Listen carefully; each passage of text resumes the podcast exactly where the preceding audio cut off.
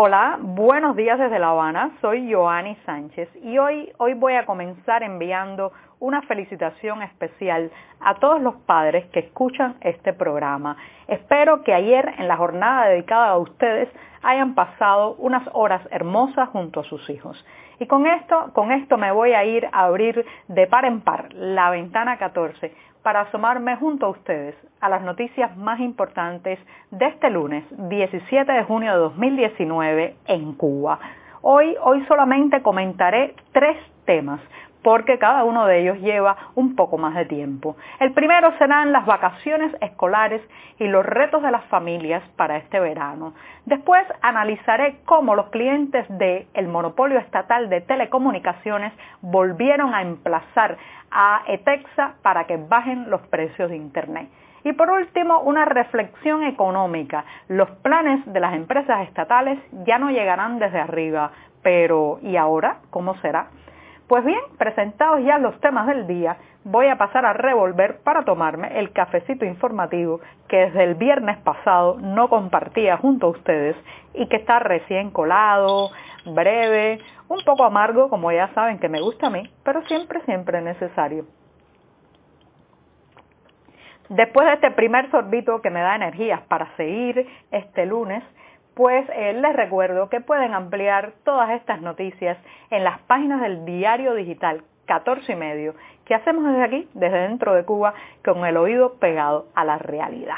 El primer tema les comentaba que está relacionado con las vacaciones escolares, porque estamos ya entrando en la última quincena del mes de junio y en la mayoría de los centros escolares a lo largo del país, eh, los estudiantes están realizando los exámenes finales del curso Muchos de ellos ya también han terminado exámenes y eh, eh, les quedan pocos, muy pocos días para eh, terminar el curso escolar 2018-2019. Como saben, esto hará que más de un millón de estudiantes, alumnos a lo largo de todo el país estén de vacaciones fundamentalmente en los meses de julio y agosto, que coincide además con el momento más fuerte del verano en esta isla. Eh, esto plantea un reto para muchas familias porque el regreso de los estudiantes de las escuelas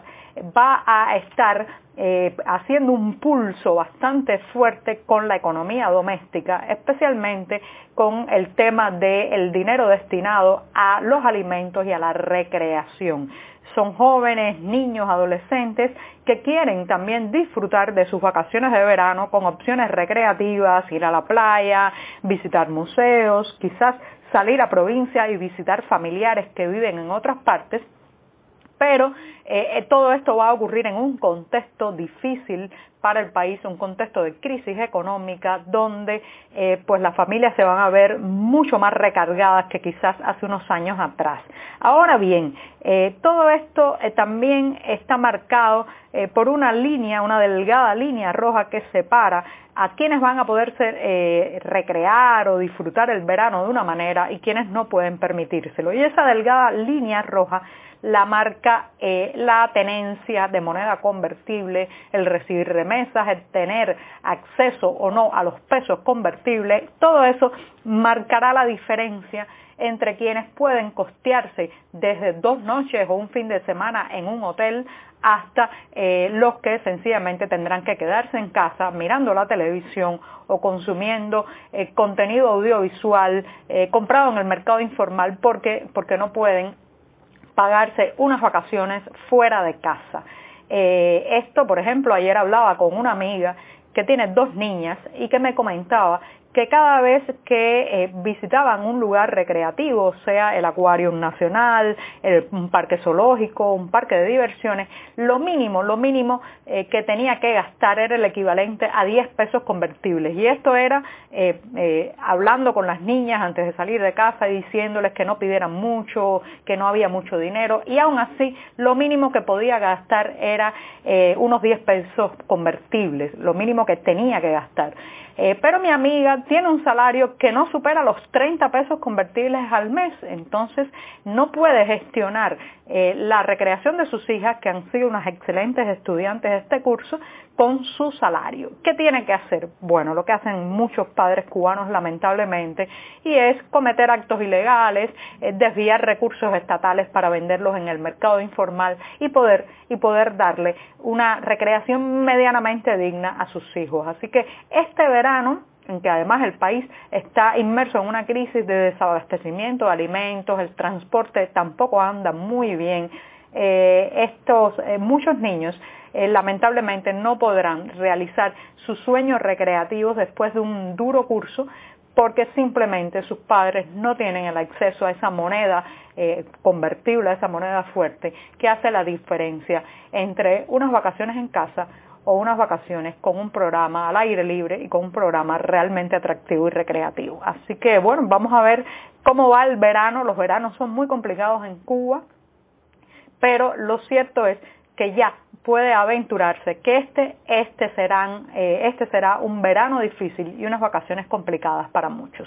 Y con esto, con esto me voy al segundo tema que les anunciaba tiene que ver con el segundo pulso, el, segundo emplazamiento público a través de las redes sociales que hacen los clientes del monopolio estatal ETEXA. ETEXA, ya les he contado, eh, es la empresa de telecomunicaciones de Cuba, la única permitida, no acepta competencia, no hay en el país otra compañía a la que los clientes, los frustrados clientes de Texas puedan migrar eh, porque este monopolio estatal mantiene altísimas tarifas, el servicio es inestable, la cobertura a veces deja mucho que desear y sobre todo el servicio al cliente está marcado por el secretismo, la falta de información y cierta arrogancia que se ha visto eh, bastante evidente este sábado 15 de junio cuando otra vez en la red social Twitter, eh, eh, pues los usuarios, los clientes de Texas, emplazaron al monopolio estatal con la etiqueta bajen los precios de Internet. Les recuerdo que ya había habido un primer tuitazo de este tipo el primero de junio pasado y ahora el 15 de junio, eh, dos semanas después, se repite lo mismo. ¿Qué ha pasado en esta ocasión? Bueno, pues evidentemente eh, los funcionarios de Texas que ya sabían lo que venían, se han movilizado para contrarrestar la etiqueta de bajen los precios de Internet con etiquetas oficiales al estilo de eh, Cuba Informatiza, Cuba más Internet versus bloqueo, en fin. Y han lanzado una catarata de tweets desde sus cuentas, eh, las cuentas oficiales y las cuentas oficialistas, para eh, contrarrestar el malestar de los eh, clientes. Pero ha sido muy interesante porque eh, los clientes, a pesar de que han sido acusados de mercenarios, de utilizar este hashtag de bajen los precios por indicaciones presuntamente y supuestamente según los oficialistas, usar este hashtag por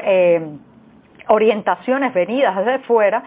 sin embargo, se han mantenido presionando en las redes y un total de 1.061 usuarios únicos enviaron tweets con estas etiquetas, muchísimo. Eh, si nos ponemos a ver que emplazar a un monopolio estatal, a una compañía gubernamental es algo eh, que necesita cierto valor en Cuba porque eh, la persona se está exponiendo al castigo, a la represalia, al fusilamiento de la reputación. Y estos 1.061 usuarios únicos enviaron 7.412 tweets con la etiqueta. Eh, ha sido muy fuerte a lo largo de todo el sábado, se han sumado con solidaridad eh, varios o muchos cubanos, eh, también residentes en el extranjero de la diáspora cubana y también algunos extranjeros que se han sumado para eh, solidarizarse con la situación que viven los usuarios de Internet en Cuba. ¿Qué ha hecho el monopolio? Bueno, todavía no ha bajado un centavo de las tarifas, pero ya sabe, ya sabe que no la tiene fácil y que eh,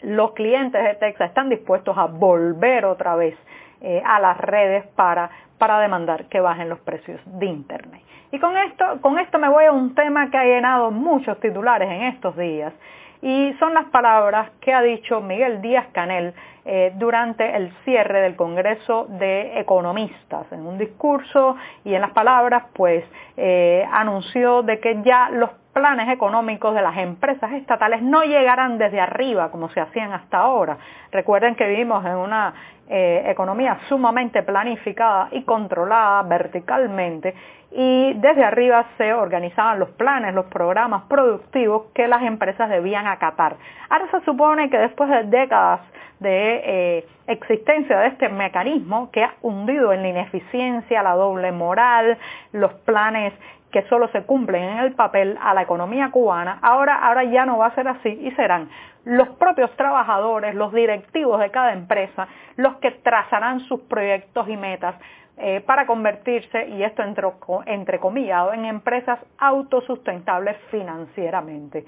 Eh, lamentablemente estoy muy escéptica con esta medida, es verdad que es una medida deseada hace mucho tiempo, pero llega en un momento muy tarde para reanimar a la economía cubana y por otro sigue apostando por la empresa estatal, por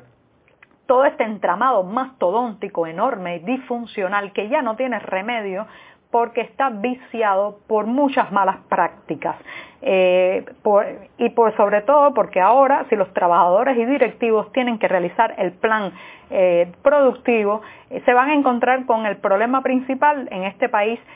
para el tema de los trabajadores estatales, que tiene que ver con el salario mientras el salario no aumente, mientras los sueldos mensuales sigan siendo eh, ridículos, eh, simbólicos prácticamente, eh, los trabajadores no se van a sentir implicados en, la necesidad de producir más. Y por otro lado, muchas de estas empresas deberían ya pasar a gestión privada o cooperativa porque en manos estatales lo único que dan son pérdidas. Así que bueno, es una medida bienvenida pero que es tardía y no es suficiente. Seguir apostando por el aparato estatal productivo es seguir, seguir apostando al fracaso. Pues bien, con esto me despido. Hasta mañana. Muchas gracias. ¿eh?